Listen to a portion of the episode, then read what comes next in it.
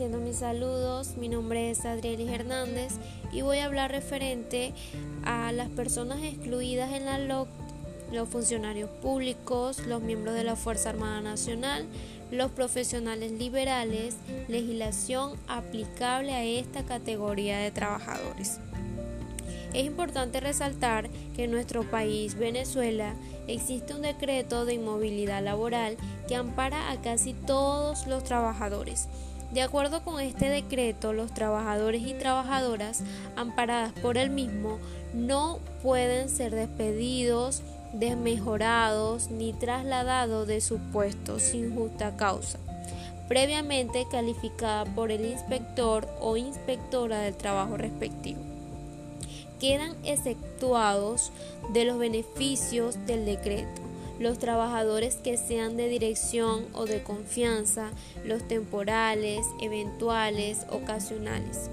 Vale decir, aquellos trabajadores que prestan su servicio en determinadas épocas del año o en forma irregular o discontinua, aquellos que no tengan más de tres meses de antigüedad en el trabajo y los funcionarios públicos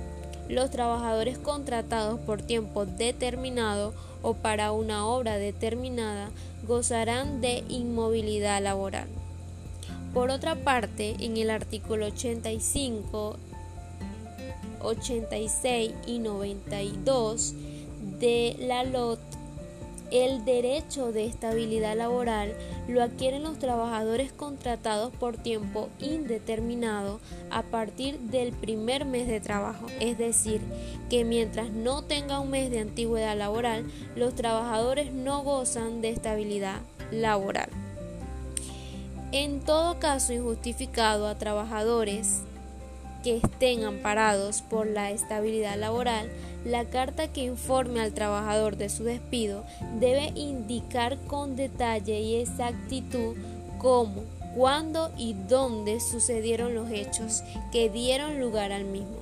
ya que estas causas deberán ser las mismas que se aleguen en el escrito que se dirija posteriormente al tribunal notificando el despido.